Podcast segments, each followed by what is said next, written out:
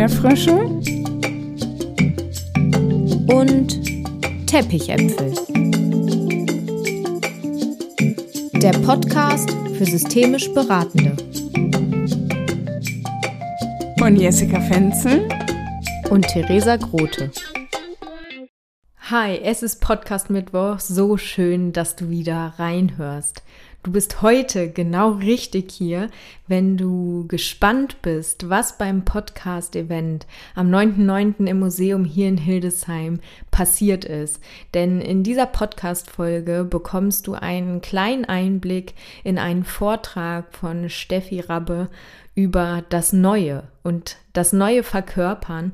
Und vielleicht hast du in den Insta-Stories von Jessica und mir schon einen Einblick in den Tag bekommen, der so unfassbar wertvoll war und so viel Spaß gemacht hat, sich so leicht angefühlt hat und das Neue in die Welt gebracht hat. Danke an alle, die da waren, denn ohne euch wäre das auch nicht möglich gewesen. Jessica und ich haben einen Raum geboten, aber er wurde letztendlich durch euch gefüllt, durch eure Präsenz im Raum. Und es ist nicht selbstverständlich, im Museum mit einer Yogamatte auf dem Boden zu liegen und offen zu sein für das Angebot, was Jessica und ich geschaffen haben, den Raum, den wir eröffnet haben. Vielen Dank und an dieser Stelle auch nochmal Danke an Martin für die Moderation durch den Tag und an Steffi für diesen wertvollen Input, den du in dieser Podcast-Folge auch hören kannst. Und an dieser Stelle möchte ich auch Jessica dir noch einmal danken. Danke, dass du diesen Podcast in die Welt bringst und ja, mich inspirierst mit immer wieder neuen Ideen und dass wir unser erstes großes Podcast-Event gemeinsam gestaltet haben. Dankeschön. Ja, wir haben am Samstag, am 9.9. in Hildesheim gemeinsam aufgestellt eine Aufstellung mit Bodenankern. Wir haben ein Soundbath genossen, in Klängen gebadet und einen Vortrag gehört zum Thema Innovation, Inspiration und dem Neuen. Und mit welchem Auftrag gehst du in diese Podcast-Folge zum Thema das Neue verkörpern? Wenn ich mich selber beschreiben würde, manchmal darf man sich ja selber beschreiben, dann würden auf jeden Fall solche Worte wie Inspiration oder sowas wie erkunden äh, auf jeden Fall drin vorkommen, weil ich mag das total gerne, Dinge zu erforschen, neues Territorium zu beschreiten. Ich habe ja schon hier und da auch mal einen neuen Job ausprobiert. Jetzt gerade habe ich mich äh, entschieden, die Institution Hochschule zu verlassen und nochmal auf ein neues Pferd zu setzen. Und ich so denke, ähm, das, was bei mir das Kontinuierliche ist, ist auf jeden Fall der Wandel. Und ähm, es gibt auch Dinge, die äh, trotzdem ziemlich stabil sind zehn Jahre zum Beispiel äh, Freilichtbühne, äh, da, da wo du jetzt meinen Job übernommen hast, Martin. ähm, ich äh, habe auch jetzt wirklich lange an der Hochschule gearbeitet, aber jetzt darf was Neues passieren. Und ich habe gestern ein äh, Seminar halten dürfen, besser gesagt ein Zweitagesseminar. Da habe ich zwei Tage ununterbrochen geredet und fünf Minuten haben wir so eine stille Übung gemacht. Stimmt's, Rebecca? Du warst dabei. Und was sagen die Leute am Ende? Oh, das Coolste war die Stille. Leute, dafür habe ich zwei Tage lang geredet, dass die Leute mir in der Abschlussrunde sagen, das Coolste war die Stille.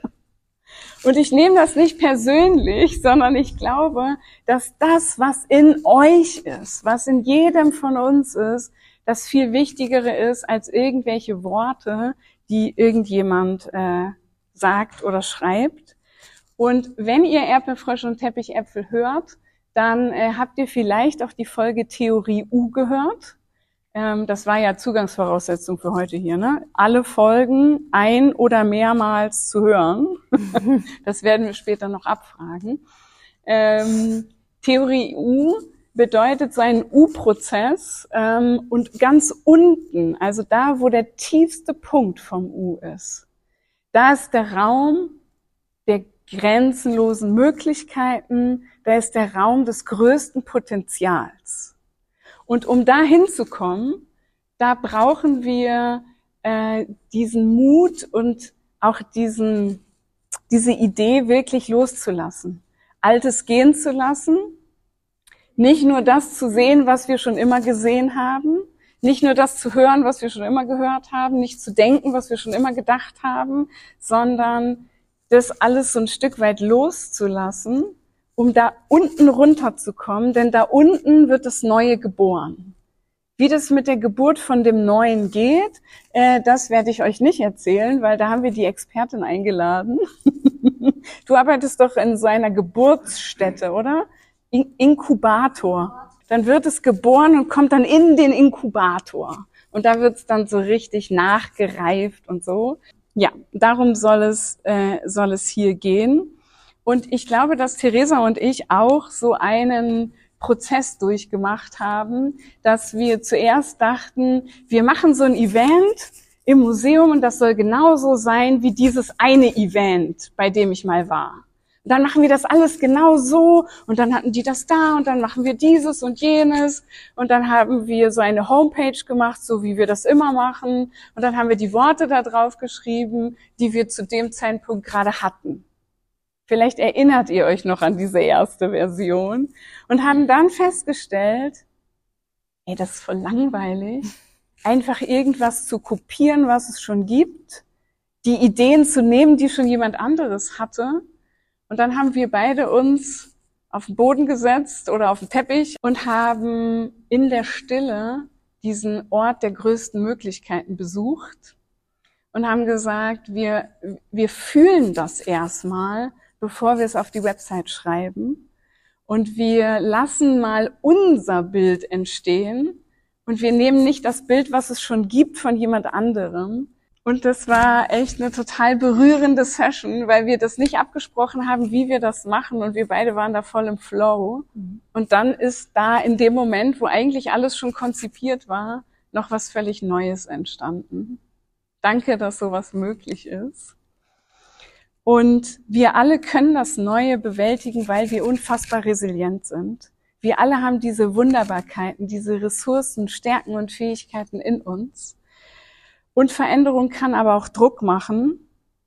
Für das Aushalten von Ungewissheit braucht man vielleicht auch ein gewisses Vertrauen. Und bewahren ist eine ziemlich natürliche Qualität vielleicht gerade auch in unserer Kultur alles behalten, erstmal alles im Keller, der Rest kommt auf den Dachboden, ähm, immer schön großen Rucksack, da ist alles drin für, falls ich dann doch noch irgendwas brauche oder so. Ich bin immer mit meinen äh, 17 äh, blauen Taschen unterwegs und so. Immer Hauptsache alles dabei haben. Fangen wir quasi mit dem Kopf an ähm, und werden einen mini kleinen ähm, Exkurs machen in die Startup-Szene, in die Gründerinnenwelt ähm, und auch in die Unternehmensneuentwicklung vielleicht. Steffi, ich bin einfach so froh, dass du da bist, äh, dass wir heute was hier von dir hören dürfen. Ähm, wir beide äh, haben das große Glück, dass wir Nachbarinnen sind und uns manchmal im Garten treffen. Ähm, und manchmal habe ich dann auch ein Buch dabei super selten. super selten. Aber auch dieses hier, das äh, ist für dich Grundlagenlektüre. Und für mich ist es sowas wie, dass ich so denke, oh wow, krass, wenn ich nochmal was ganz Neues studieren sollte oder so, dann mache ich sowas hier. Ich bin total großer Fan von Dark Horse. Ähm, ich lege das hier irgendwo hin und ihr könnt mal reingucken. Es ist der Kracher.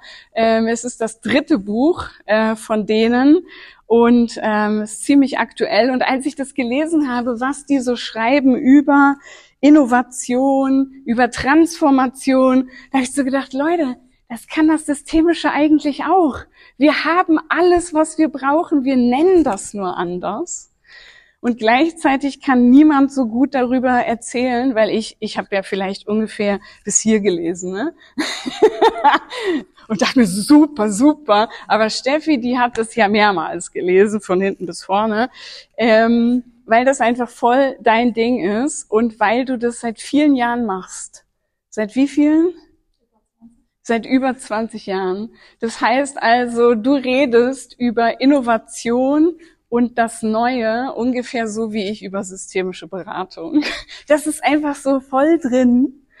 Und ähm, wer den Podcast hört, weiß, dass Steffi mir auch diesen finalen Arschtritt gegeben hat, ganz liebevoll im Garten und gesagt hat, Jessica, geh mit deiner Weiterbildung an den Start, leg doch einfach mal los und guck, was passiert. Du musst noch gar nicht alles wissen. Und dann gab es so Leute, die gesagt haben, hey, ich reite da mit. Ich, ich bin dabei. Danke, Mona. Eine aus der allerersten Weiterbildungsrunde. Und du hast gesagt, Jessica, du kannst das immer noch mal nachjustieren. Du musst doch jetzt nicht schon alles wissen. Du musst doch jetzt nicht schon alles fertig haben. Fang doch erst mal an.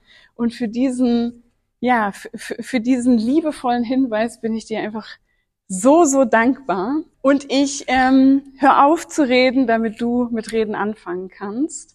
Danke, dass du da bist. Das hat jetzt natürlich die Erwartungen relativ hoch gehängt, wenn ich sage, okay, ich rede da jetzt seit 20 Jahren drüber. Ich rede ähnlich gerne und viel wie Jessica.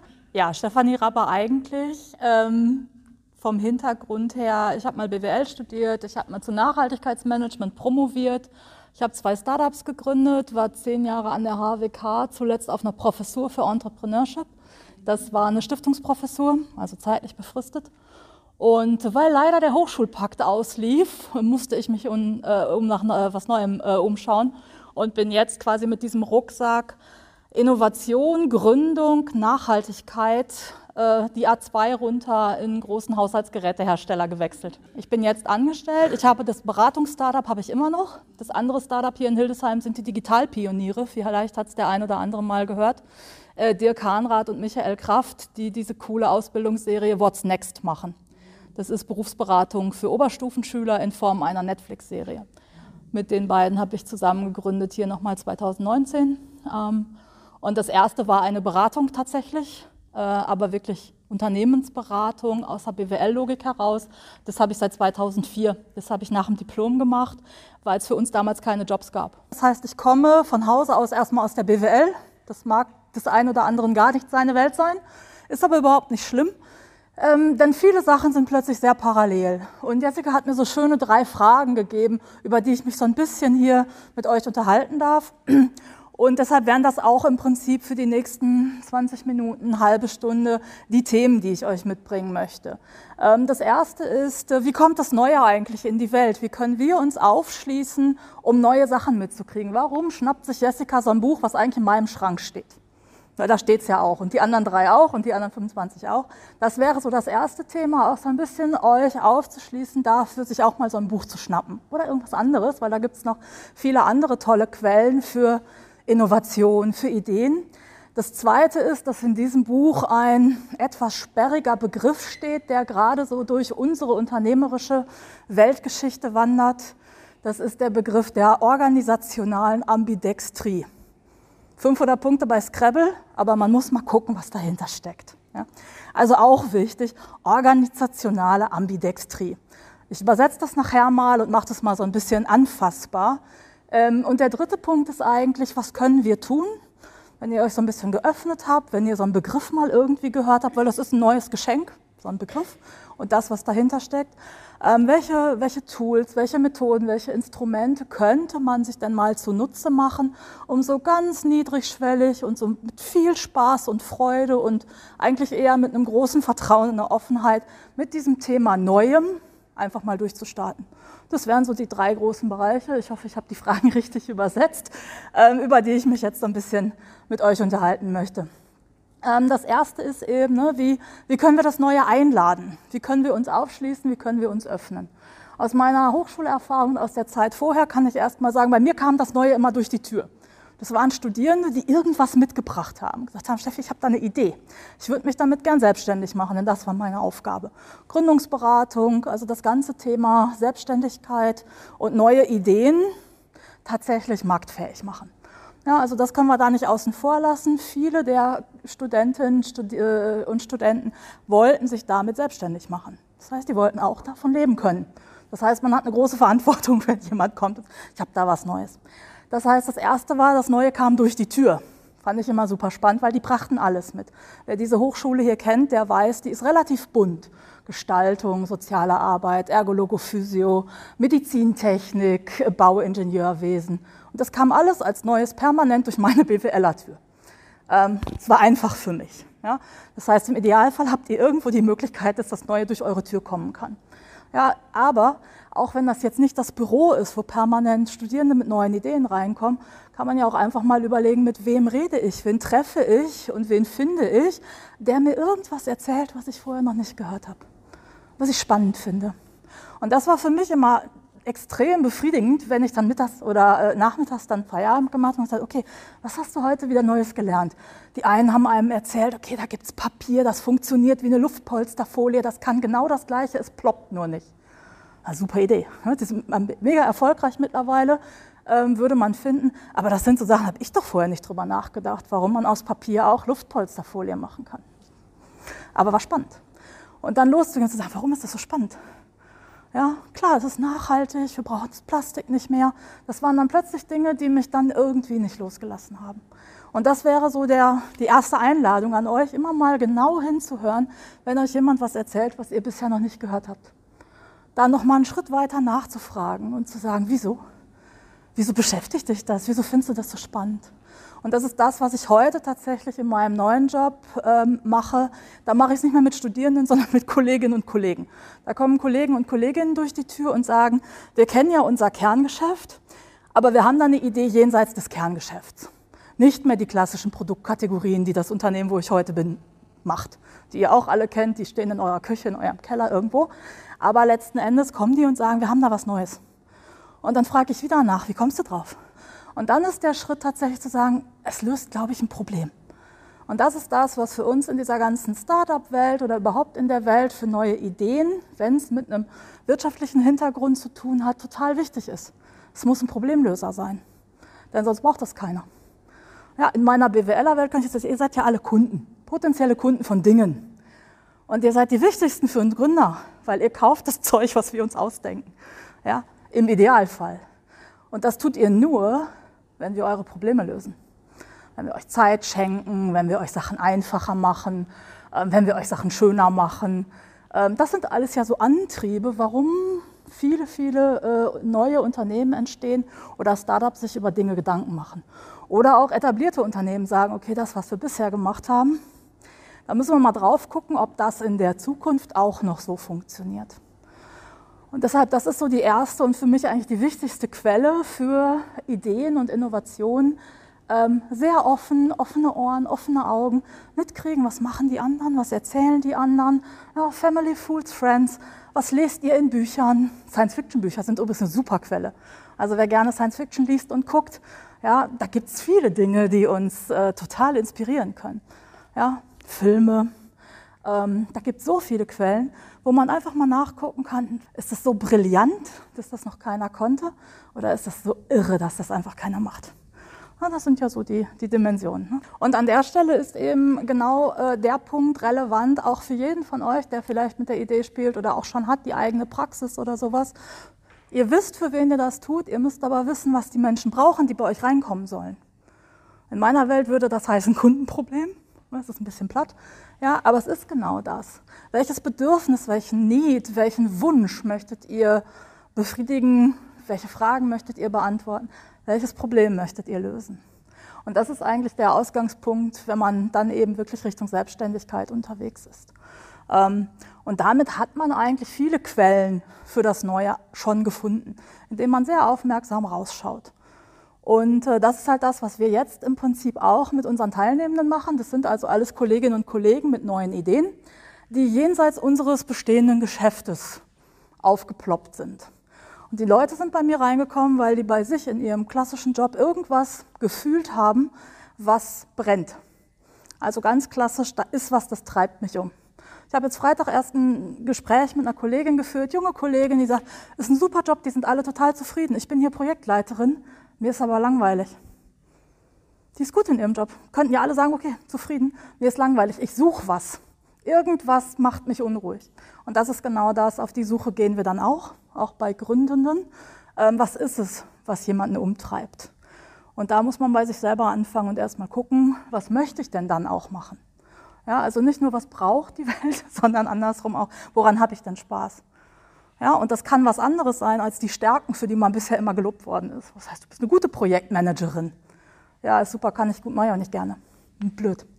Ja, also es sind genau diese Situationen, warum Leute plötzlich, du lachst, das ist genau das, wo bei mir auch neulich eine Kollegin sagt, ja, ich mache das gerne, ich muss aber was anderes machen.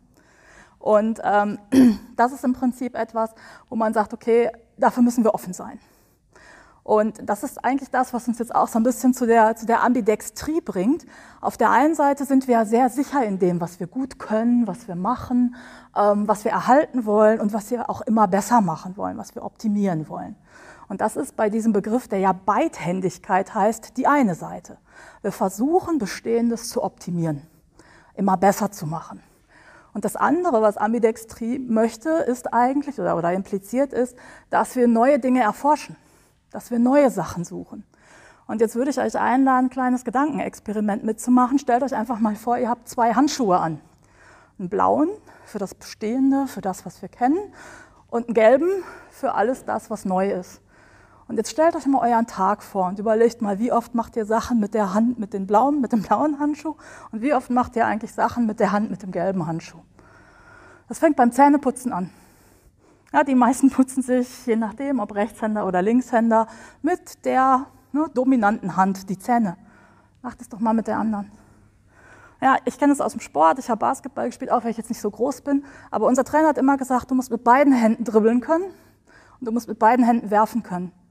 Und das ist genau die Herausforderung, vor der wir stehen.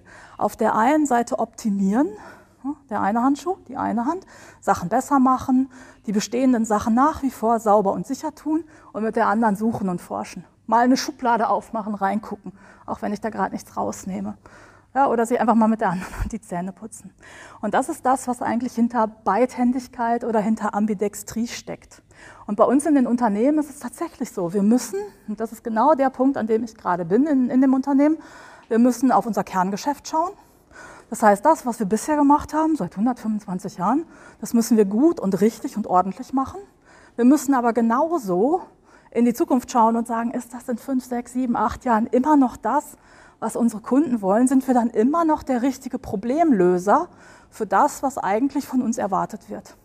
Und das ist ganz viel gelber Handschuh. Ja, und das ist genau das, wo man jetzt eben in diesem Buch sieht, okay, wir haben dieses Spannungsfeld, Bestehendes, Neues, und darüber schwebt etwas, was eben auch ganz herausfordernd ist, und das ist eigentlich das, das besonders Spannende für mich auch, das tun wir eigentlich unter Unsicherheit. Wir wissen ja nicht, wie sich die Rahmenbedingungen verändern. Ja, das heißt, wenn ich das Bestehende weitermache und die Rahmenbedingungen verändern sich, also ich sag mal mit, mit, mit rechts dribbeln, ja, und es kommt irgendwer von der Seite angeschossen und jagt mir den Ball weg, ähm, dann habe ich mit der Rahmenbedingung nicht gerechnet, dass da einer kam, der das Bestehende haben wollte. Ähm, wenn ich das mit links tue oder in der Lage bin zu wechseln, kriegt er den Ball nicht. Ja, das heißt, ich spiele hier weiter und habe auch die Möglichkeit, so ein bisschen was Neues zu machen, ohne dass mir die Rahmenbedingung in die Parade fährt. Und das ist halt das, wo man im Unternehmen sagt, das Bestehende, das Risiko, das kenne ich. Das ist nämlich Risiko. Bekannte Sachen tun wir, weil wir das Risiko kennen. Ja, in der Versicherungsmathematik ist das, glaube ich, Eintrittswahrscheinlichkeit mal Schadenshöhe. Also ganz brutal hässlich. Ja, aber wir wissen, wie oft das passieren kann und wie viel da kaputt gehen kann. Das ist Risiko. Aber Unsicherheit, das können wir nicht greifen. Das sind Rahmenbedingungen, die sind hochdynamisch, die sind nicht vorhersehbar vielfach. Und das ist das, was der gelben Hand oder dem gelben Handschuh oder der neuen Hand besonders, ähm, ja, was die besonders wichtig macht in Unternehmen. Ja, das heißt, wir haben auch noch ein Spannungsfeld zwischen Risiko der einen und Unsicherheit auf der anderen Seite. Und irgendwo dazwischen stehen wir oder ihr, eigentlich ja wir alle gemeinsam, mit dem, was wir vorhaben, als nächsten Schritt zu tun ja, für das Neue. Und das ist tatsächlich das, wo man sagt, okay, das müssen wir gerade handeln können, das müssen wir aushalten können, dass sich Rahmenbedingungen ändern, dass wir unter Unsicherheit agieren, ähm, dass wir Bestehendes besser machen wollen, dass wir aber auch Neues finden wollen. Und das sind dann so neben Ambidextrie die zwei anderen Begriffe, die da eben immer wieder genannt werden, über die ihr stolpern werdet. Das ist äh, Exploration und Exploitation. Exploration, exploren, finden, forschen und Exploitation, das Bestehende bewahren. Und das sollen für mich eigentlich schon diese großen drei Begriffe sein, die wir hier mit mal eingeführt haben. Ähm, da dürft ihr alle noch mal lesen und könnt ihr auch noch mal nachgoogeln. Da gibt es ganz, ganz viel dazu. Ähm, wir beschäftigen uns da jetzt seit anderthalb Jahren mit und das war jetzt schon so ein bisschen die Essenz für mich und für das, was ich aktuell tue, ähm, wie man das eigentlich verstehen muss. Und ich glaube, für euch ist jetzt nochmal spannend zu sagen, okay, jetzt hast du uns schon hier drei neue Begriffe geschenkt. Wir waren hoffentlich schon offen dafür. Es wäre mein Wunsch gewesen, dass ihr vorher kurz, das ist alles klar, wenn die uns jetzt mit drei neuen Fachwörtern kommt, wir nehmen das mal an. Wenn das so ist, vielen Dank dafür. Ähm, und jetzt kann man eben überlegen, okay, wenn ich mich mit sowas beschäftigen möchte, wie mache ich denn das? wo finde ich denn sowas? nicht jeder von euch kommt in meine Wohnung und holt sich das Buch aus dem Regal oder schreibt mir, hör mal, hast du das und das, kannst du mir mal in den Flur legen? Ähm, klar kann ich, wenn ich zu Hause bin, mache ich das auch. Ähm, aber das könnte ein erster Schritt sein. Guckt doch mal bei Family, Fools, Friends in die Regale, was da für Bücher stehen. Gerade wenn das was Fachfremdes ist. Oder gerade wenn das was ist, wo ihr sagt, oh, das ist neu, habe ich mich noch nie mit beschäftigt. Und wenn es dann noch was ist, was aus dem Innovations-, Ideen-, Kreativkontext kommt, dann ist es ganz oft auch etwas, was durchaus Spaß macht, sich damit zu beschäftigen. Und äh, wenn man dann auf die Suche geht, naja, so ein bisschen nach den, nach den Methoden und Instrumenten, dann ist in solchen Büchern, und so hat Dark Horse mal angefangen, es ist eigentlich eine Beratung, die ähm, sich als ein ganzer Jahrgang aus dem Hasso-Plattner-Institut in Potsdam herausgegründet hat. Das ist für uns so die Schule für Design Thinking. Ja, und äh, da hat sich quasi ein ganzer Jahrgang gegründet, 31 Leute ganz am Anfang. Ich habe deren Gründungsgeschichte so ein bisschen äh, live erleben dürfen. Ich hätte das nie coachen wollen.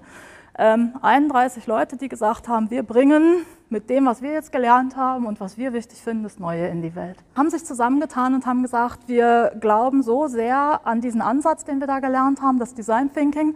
Wir können uns vorstellen, aktuell damit Unternehmen zu unterstützen, neue Dinge zu tun. Und wie gesagt, Design Thinking, dahinter liegt letzten Endes auch nichts anderes, als zu sagen, das Erste, was ich brauche, ist ein Problem. Und das muss ich verstehen. Und dann gehen die raus und fragen Menschen. Ja, wie machst du das? Wann passieren diese Dinge? Ähm, wozu passiert das? Wann ist das das letzte Mal passiert? Um eine Situation zu verstehen. Ähm, ich habe bei denen mal ein Seminar gemacht, das war ganz spannend. Da ging es um so eine Thermosflasche. Kennt ihr möglicherweise alle und auch gerade die, die Kinder haben von SICK die Firma SICK. Ähm, wir glauben alle, dass das eigentlich Thermosflaschen sind. Die halten kühl und die machen auch so lange warm, wie wir das gerne hätten, wenn wir da heißen Tee reinfüllen. Äh, Weit gefehlt. SICK ist nie angetreten und hat gesagt, das sind Thermosflaschen. SICK hat immer gesagt, die Flaschen sind stabil und die laufen nicht aus. Aber wahrscheinlich hat der ein oder andere von euch diese Flasche auch gekauft, weil sie Thermos kann. Ja, und wir mussten rausgehen, mussten sagen, okay, ist das wirklich das Versprechen, was die Firma den Leuten gegeben hat? Und ich durfte irgendwo in München, wo das Seminar war, mit einem Fahrradkurier sprechen, der gesagt hat, guck dir meine Flasche mal an. Die hat Beulen, die hat Kratzer, die hat Macken, da ist was abgebrochen. Aber für den Weg, den ich habe mit, meiner, äh, mit meinem Transport, ist die immer dicht. Ja, und wenn der Tee dann auch noch warm bleibt im Winter, ist gut. Und in dem Moment, wo ich ne, die nächste äh, Auffüllung mache in irgendeinem Unternehmen, habe ich einen neuen heißen Tee. Alles cool. Es ging nicht um den Effekt, etwas warm oder kalt zu halten. Für den war wichtig, wenn die runterfiel in seinem Fahrrad im Münchner Verkehr, blieb die dicht und ging nicht kaputt. Und das heißt, wir mussten erstmal rausgehen und sagen, okay, Problem verstanden. Es geht nicht um warm und kalt. Es geht um läuft nicht aus und geht nicht kaputt. Und das ist so der erste wichtigste Schritt eben bei so einer Methode wie Design Thinking. Problem verstehen. Fragen. Ja, die üblichen verdächtigen Fragen. Oder was wir auch viel machen, das ist jetzt das, was wir nutzen, weil eben Startup-Szene nennt sich Lean Startup. Dahinter verbergen sich drei, drei Gedanken. Uh, build, measure und learn. Lean Startup, also schlank, schlankes Gründen. Ähm, und man versucht möglichst wenig Dinge zu tun, noch keinen großen Businessplan zu schreiben. Ähm, ja, schreibt es nicht, keine 30 Seiten Hausarbeit, ja, brauchen wir alles nicht, sondern sehr schlank Fragen zu stellen an potenzielle Klientinnen, Kundinnen äh, und sich Antworten zu holen und immer wieder mit einer, und das ist ja auch ein Wort aus eurer Welt, mit einer Hypothese nach der anderen rauszugehen und mal zu gucken, kann ich die falsifizieren oder verifizieren. Was kriege ich denn für Antworten? Und das ist im Prinzip der erste Teil, dass man eben sagt, ich habe eine erste Idee, Ich messe, hm, Hypothese, vertesten, Experimente, Interviews. Unsere Leute machen viel Homepage-Tests, Landing-Page-Tests, wo man dann im Prinzip mal guckt, wie reagieren Menschen auf ein Produkt, was es noch gar nicht gibt. Klicken die auf interessiert mich. Ja, kriegt ihr, wer soziale Medien nutzt, ganz häufig solche Werbung.